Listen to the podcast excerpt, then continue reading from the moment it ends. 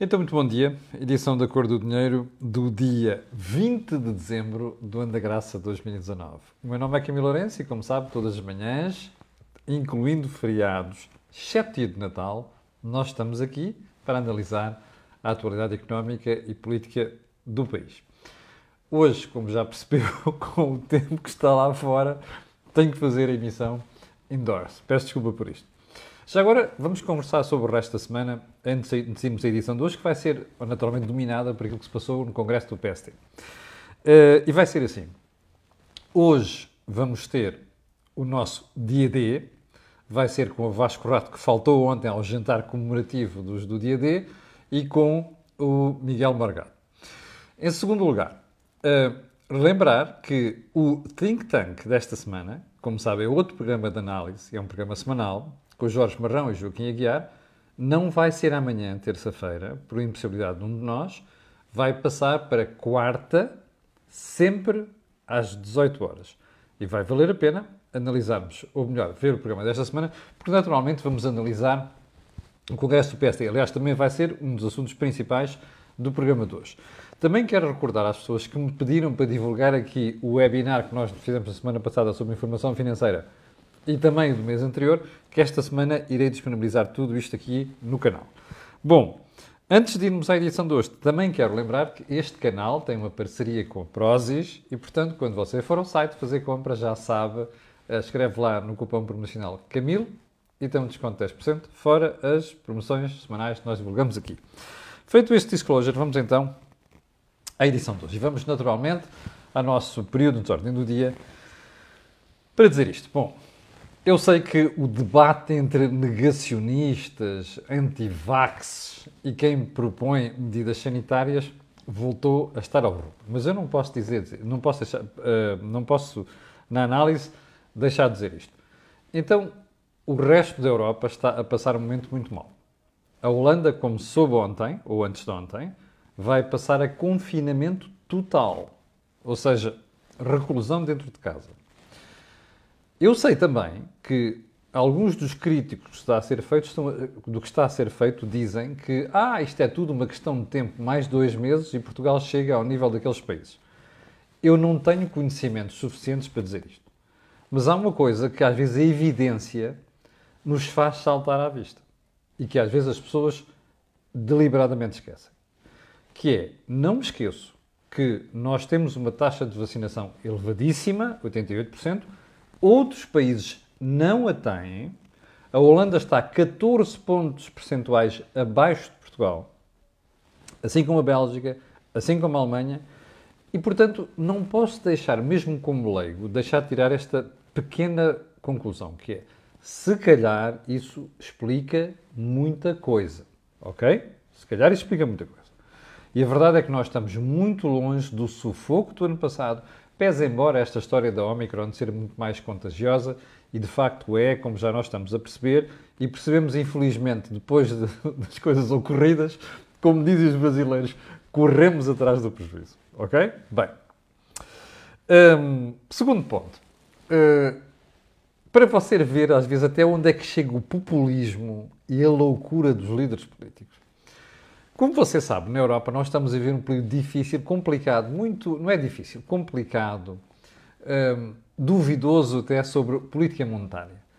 Os preços vieram para subir, aliás, subiram, vamos ver isso a seguir. É para ficar ou não? Atenção, começa a prestar atenção a isto, são as suas poupanças estão em causa.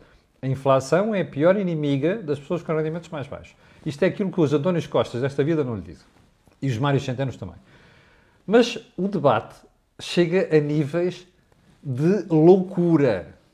O presidente Erdogan da, da Turquia anda a dizer no seu país, a lira turca anda por ali abaixo, e ele anda a dizer que o Islão, a religião, justifica taxas de juros mais baixas. Veja só o nível a que desceu o debate sobre política económica, neste caso política monetária, no mundo. Mas você esteja descansado que ainda vai haver coisas mais estranhas, inclusive de gente que supostamente sabe do assunto. Espera umas semanitas, ok? Já vai ver. Bom, as sondagens da opinião sobre as legislativas. Vamos analisar isto melhor daqui a bocadinho, nomeadamente o impacto que isto teve no Congresso do PSD, mas como percebeu, no fim de semana foram divulgadas sondagens sobre as eleições dia 30 de janeiro e que dão um PSD a escassos 2 pontos percentuais do Partido Socialista. Há muita gente que ficou muito, muito, muito excitada com isto, mas atenção, o que eu acho que a grande novidade e o que pode fazer abalar o país é o que se passa abaixo do PSD, nomeadamente em quem é que fica em terceiro, quem é que fica em quarto e quem é que fica em quinto. E se calhar os rapazinhos e rapazinhas que provocaram a crise política com o chumbo deste orçamento, se calhar vão se arrepender. Digo eu. Não é por acaso que nós estamos a ver tanto desespero nestes partidos como temos visto nas outras últimas semanas. Miss Catarina e Mr. Geronimo, não é? A falarem como se não fosse nada com eles, não é? Como se não tivessem estado a comer na gamela do orçamento nos últimos seis anos. Eu já lá vou. Um, ponto seguinte: o voyeurismo, no caso João Rendeiro, o voyeurismo e a estupidez. Então, vou dizer, bom, o voyeurismo é aqueles detalhes todos que andam ali a ser divulgados sobre o que é que o tipo fazia, onde é que estava e não sei o quê. Bom, mas o, o, que mostra às vezes a ignorância da malta que vai para o terreno e não sabe o que anda a dizer é os pormenores de epá, aquilo é um cinto fortificado, barbed wire, ou seja, um, tudo cercado com arame farpado, câmaras de vigilância, seguranças e tal. Oh pessoal, já foram a Durban alguma vez? Ou não? Já foram a Joanesburgo e a outros sítios? Bem, eu, eu só quero dizer às pessoas que deem uma volta por Durban e vão descobrir, sobretudo os arredores, tudo quanto é que é alojamento, hotel, resort, até residências privadas, cercadas, muros, barbed wire, ou seja, uh, arame farpado, câmaras, iluminação. Percebem? Porque é um problema de segurança. Não é aquele Forest Manor exclusivo, uma coisa fortificada. Não! Aquilo é normal. Portanto, se precisam de detalhes para estar a fazer reportagem, por amor de Deus, arranjem coisas que valham a pena. Bom, ponto seguinte. A ministra, isto é mais sério. A ministra da Saúde, Marta Temido, e os testes. A ministra, este fim de semana, confrontada com falta de testes nas farmácias, que de facto é vergonhosa a situação, ao fim destas semanas todas, só um pormenor. Em que dia é que nós estamos? 20 de dezembro, certo? Quando é que o governo anunciou restrições? Em novembro. E não foi no fim de novembro, certo? Já estamos quase com um mês de anúncio de restrições. E estamos quase com um mês de anúncio de que os testes gratuitos iam voltar, as pessoas tinham 4 testes por mês, que é manifestamente insuficiente, como está a descobrir agora. E nós não vimos também a ministra, no início de dezembro, dizer assim: ah, não, ah, de facto falta teste, estamos a resolver o assunto. Hello? 20 de dezembro. Ó, oh. Ainda não teve tempo para resolver o assunto? Ah, e agora vai haver uma reunião entre as farmácias, o Infarmed, a DGS e a própria ministra para resolver o problema. Meus senhores, eu não nunca conheci ninguém tão incompetente à frente da saúde em Portugal como esta senhora. Desculpem lá. Eu gostava de fazer um elogio, não consigo. E que eu acho espantoso é como os portugueses estão com tanto da pala à frente do nariz, percebe? Que continuam a achar que aquela fulana é a pessoa mais, imagine, popular do governo. Porreiro, pá, você tem o que merece. Bom, não esqueça, votou neles, por isso é que eles estão lá. Percebe? Bem, vamos lá então aos, testes, assuntos principais de hoje. Primeiro ponto, entrevista de Manuel Pinho, no Expresso. Uma entrevista que eu, quando ouvi na sexta-feira à noite, citada pelas SIC Notícias, pensei assim, eu vou-lhe vou mostrar qual é que é, se ainda não viu, é esta entrevista que aqui está. Fiz mal em ir para o governo. Perdi uma fortuna incalculável. Eu acho que quando vi isto pensei assim, bem, este tipo devia ter um emprego a lá Roman Abramovich, porque uma fortuna incalculável em Portugal. Ah, está bem, a gente pode dizer, ah, podia ter ido para fora. Desculpem. Fortuna incalculável é coisa que eu tenho as maiores dúvidas que puder ser paga Manel Pinto. Primeiro ponto. Segundo ponto. Eu li a entrevista, além daquilo que vi uh, divulgado nas televisões, e fiquei impressionado. Porque, de facto, percebe-se ali uma estratégia que é assim: eu não vos vou dizer mais nada à malta da justiça. Vocês, se quiserem, acusem. Digam tudo o que quiserem. No momento certo eu responderei. Eu percebo, isto é uma estratégia, não é? Não sei se está certa, também não me interessa, não sou advogado, nem estratega, nem conselheiro do, do Manuel Pinho. Mas, caramba, há coisas que saltam à vista. Eu já lhe disse aqui que faço. Hum, dou à bébia, se quiser dizer que não acredito que, do ponto de vista da história das rendas excessivas, prove seja o que for. Não acredito. Aliás, acho que há muita gente que não sabe que são rendas excessivas e há outros que também não percebem olhando para o passado. Já te expliquei aqui, quem engordou a EDP para vender foi o Estado. E agora é como se vender a galinha, os ovos de ouro, agora diz que os ovos, os ovos de volta. Já te expliquei isto várias vezes. Bom, mas aqui é outra coisa que eu acho espantoso nesta entrevista. É que Manuel Pinho não explicou como é que andava a receber 15 mil euros. Porque eu, eu procurei na entrevista. Do Grupo Espírito Santo, quando estava no governo, Porquê que isso acontece? E, sobretudo, qual era a justificação para aquilo? Não explica. Portanto, por mais que eu queira levar esta entrevista a sério, deste nível para cima, tenho muita dificuldade. Agora vamos ao Congresso do PSD.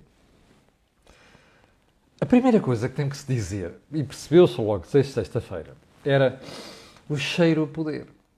O cheiro a poder é uma coisa que une as pessoas. E isto tem a ver com as sondagens das últimas semanas, particularmente a de fim de semana, de sábado.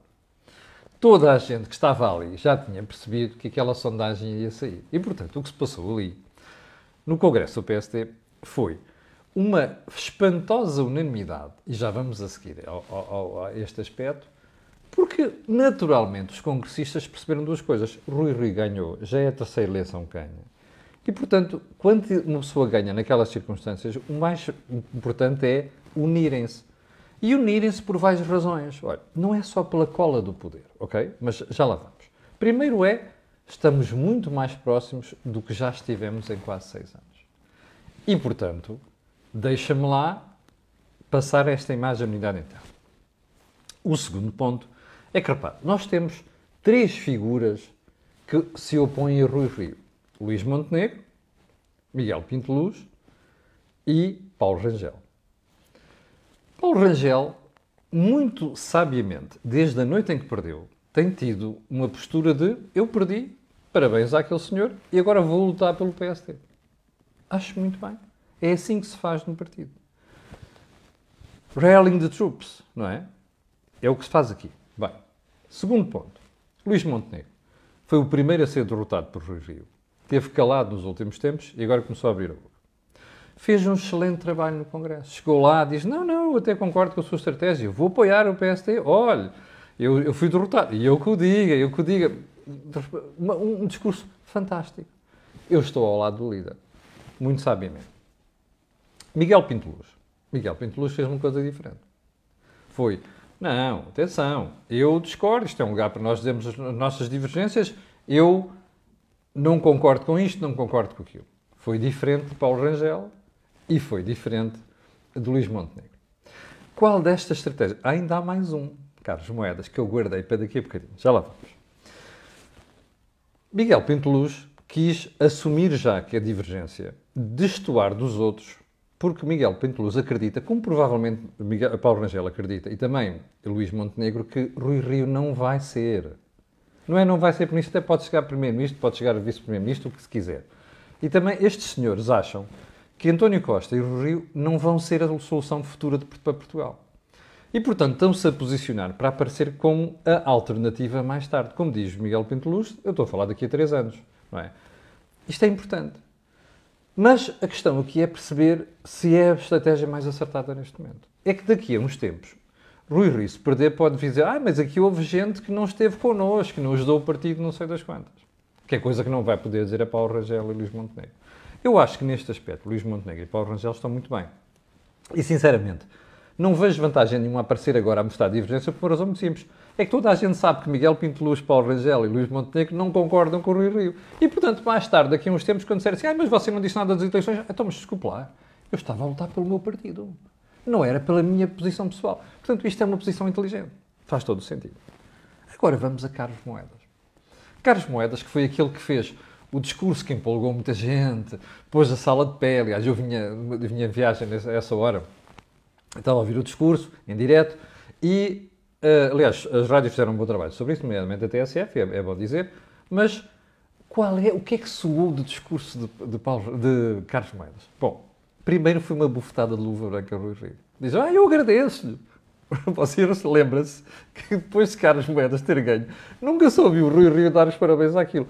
Ah, o Rui Rio deixou, ou uh, sentiu que Carlos Moedas fosse candidato em Lisboa. Não teve outra hipótese. Carlos Moedas impôs-se como candidato e ganhou. E ainda por mais, Carlos Moedas tem a grande vantagem de ter ganho as eleições em Lisboa. Bom, mas o ponto é este.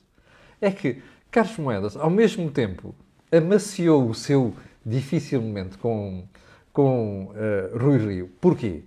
Porque disse, eu agradeço a hipótese e o apoio que me deram, não sei das quantas, porque o Rui Rio não ficou muito feliz com aquele almoço entre Paulo Rangel e Carlos Moedas. Portanto, ele conseguiu fazer isto.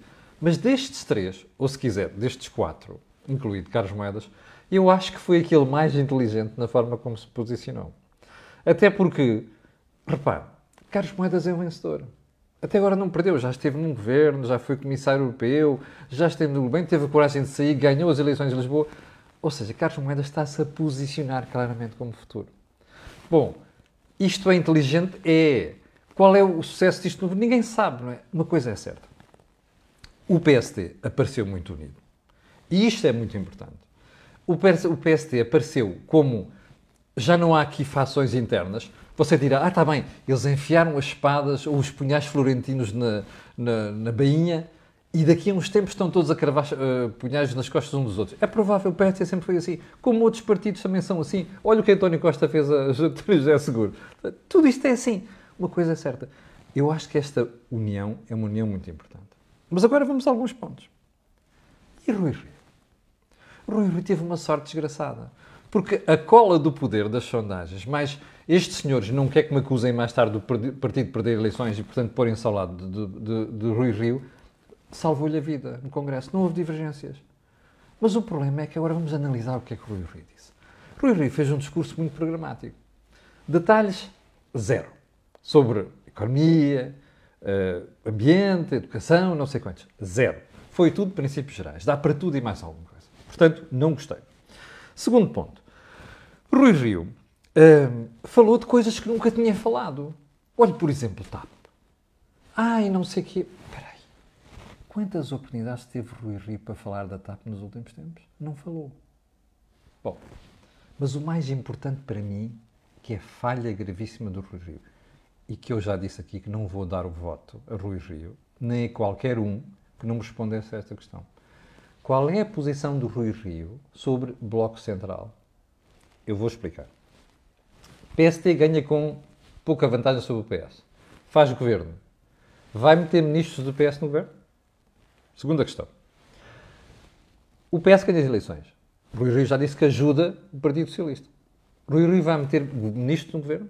Ou é acordos de incidência parlamentar? E já agora uma coisa. Não convinha no Congresso ter dito nós estamos à espera que o Partido Socialista diga que se nos vai ajudar ou não, deixar governar? É isto que falhou. Foi isto que falhou em Rui Rio. E isto é que para mim é inadmissível eu sei que depois os estrategas do PST e os meus amigos estão lá dentro vêm dizer assim: ah, mas espera aí, Camilo, atenção, isto é forma de ele chegar ao poder. Ele quer ter as mãos livres para, para, fazer, para fazer o que quiser. Pois, mas eu não posso dar cartões, não posso dar cheques em branco a pessoas que querem ficar com as mãos livres para fazer o que lhes apetece. Não pode ser. Já me chega o que António Costa fez em 2015. Portanto, eu não dou cheques em branco a políticos assim. E, portanto, enquanto o PST não me responder a esta questão, eu não vou votar no PST vou estar atento à espera para poder formular o meu juízo. Não quero políticos no poder que vão fazer aquilo que eu não lhes deixei fazer. Porque eu sou contra o ter ministros do PS no governo PSD, assim como ter ministros do PSD no governo PS. Eu sou contra. E, portanto, esta questão tem que ser esclarecida.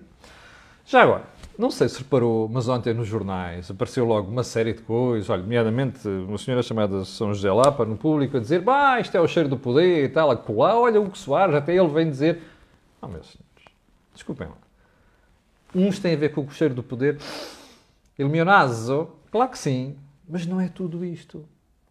Aquelas pessoas não querem ser acusadas mais tarde de terem contribuído para a derrota do PSD dividindo o partido. É essa a jogada. Portanto, isto é normal. Que isto comece a incomodar algumas pessoas de esquerda, inclusive nos jornais, eu percebo. Mas, francamente, já agora.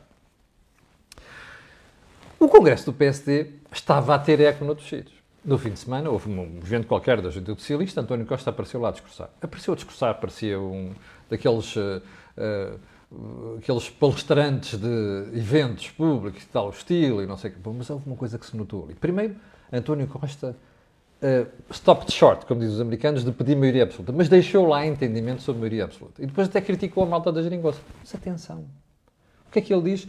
Ah, não, não foi possível agora, mas no futuro porventura. Ou seja, atenção, atenção. Vocês já sabem que António Costa é um indivíduo que vai buscar sete vidas a todo lado. E, portanto, esta história dos insultos, que não é possível chatear-se, não sei das quantas, a qualquer momento António Costa é capaz de engolir uma série de coisas e fazer acordos com quem o chumbou o orçamento. Isto é por, por menor que fica ali. Mas atenção ao ponto mais importante.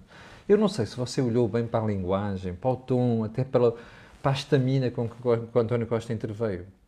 António Costa está sem chama. E isto é o reflexo daquilo que dentro do Partido Socialista se começa a perceber que é assim, o sentimento neste momento do PS é este: nós podemos perder as eleições. Isto foi uma coisa que eu não ouvi socialistas dizerem nos últimos seis anos. Ora, isto existe no PS neste momento. E é possível que até António Costa, nas próximas semanas, e outros membros do Partido Socialista, vão perceber que o problema é este, tentar dar um impulso diferente à campanha para derrotar mesmo o PSD. Eu não tenho dúvida que isto vai acontecer. Agora, nota-se uma coisa: o cansaço, esta falta de chama que se notou em António Costa, tem muito a ver com o cansaço. E o cansaço destes anos todos no poder e mais outra coisa. António Costa está mortinho mesmo para se pirar lá para fora. Olhe bem para o lugar do Charles Michel e não se esqueça de uma coisa. Quem é que manda na Alemanha neste momento? Um socialista. Olaf Scholz. E, portanto, a maré está favorável a António Costa. Ele está mortinho por se livrar desta porcaria para fora.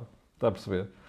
O que você vai descobrir mais tarde não vai ser assim. Como você vê, mais um que se pira daqui, mais um que estraga o país, porque ele estragou o país nos últimos seis anos e vai deixar uma tarefa que sou suspeito que a direita depois vai ter, vai ter que corrigir, que é a austeridade uh, encapotada, percebe? Mas isto vai acontecer. Esteja descansado. Bom, Jerónimo. Ontem, ele a discursar, mais uns tipos do, do PCP, ah, não falaram disto, não falaram aquilo, na habitação, na saúde. Como, Jerónimo? Como, como, como? Ah, desculpa. Eu pensei que Jerónimo estava a falar de António Costa e do governo que o Jerónimo Costa ajudou, que Jerónimo de Sousa ajudou. É que o problema da habitação, da educação e do SNS são do Jerónimo e da Catarina. Porque eles é que dormiram com António Costa e deram cabo do SNS nos últimos seis anos. E agora vêm com a treta de exclusividade dos médicos, não sei o quê, e o seu SNS está de pantanas. Pois é, olhe para o seu umbigo, Jerónimo. O senhor e a Catarina é que foram vocês os donos desta política. Foram vocês os apoiantes desta maltinha e puseram o país no estado em que está. É bom não esquecer isto. Não esqueça disto, você que está aqui a ver e que vai ver no dia 30 de janeiro, ok? É que há um culpado por esta brincadeira do país estar assim. Chama-se António Costa, Jerónimo de Souza e Catarina Martins. Podem sacudir agora a água do capote, mas é assim, eu não sou estúpido. E tenho certeza que muito português não é estúpido. E no dia 30 vai dar uma lição a esta gente. Bom, Vamos, quanto tempo é que já lá vamos? Ih, 8, 24 minutos. Bem, um, preços. Preços estão a subir. Bom, vou-lhe mostrar o último salvo. Bom trabalho do público, aliás, já é coisa que eu tenho ouvido aí nos mercados nas últimas semanas. É esta manchete que está aqui. Crise dos materiais vai agravar o preço da habitação e já está a atrasar obras. É verdade. Isto vai correr mal. O que você tem neste momento já é uma subida muito grande no custo da construção e numa outra série de setores da economia. Aliás, há um responsável de uma associação do setor de empresas de construção, que é o senhor, um, o senhor Reis, que diz que uh, os preços já não voltam ao nível em que estavam. Bom, qual é o ponto nisto tudo? Qual é o problema disto? É como você está a ver, anda uma série de gente a apanhar bonés. Já que na semana passada chamei a atenção para a Barbie e o Banco BCE andarem a apanhar bonés, e na sexta-feira, uma intervenção do seu governador, Mário Centeno, do Banco de Portugal, mostrou que o Banco de Portugal também anda a apanhar bonés. Aliás, o Centeno diz duas coisas, sobre a despesa pública e sobre a inflação. Eu vou deixar a despesa pública para amanhã. Mas sobre a inflação, o que é que o Dr. Centeno diz assim? Bom, que o Banco de Portugal Uh, está, diz que a subida dos preços está a surpreender. Mas a surpreender quem? Só se for Mário Centeno. Que andou a fazer uma política vergonhosa nos últimos tempos e declarações públicas a dizer que os preços iam começar a cair já no princípio deste próximo ano. Não vão cair. E era bom que engolissem isto. Ele e a malta do BCE que andou a dizer estas brincadeiras. E, portanto, o conselho que eu lhe quero dar a si, nomeadamente se tem rendimentos mais baixos, ponha-se a pau. A inflação é um imposto.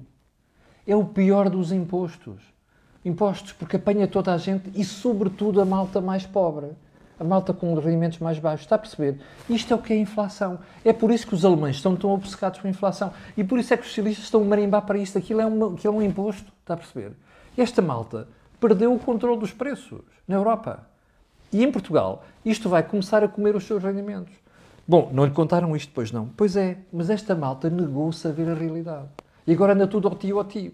Bom, eu guardei os últimos dois pontos, foi a frase da semana, é da, da Ana Sá Lopes no público. O Estado xenófobo, tortura, torturador e assassino.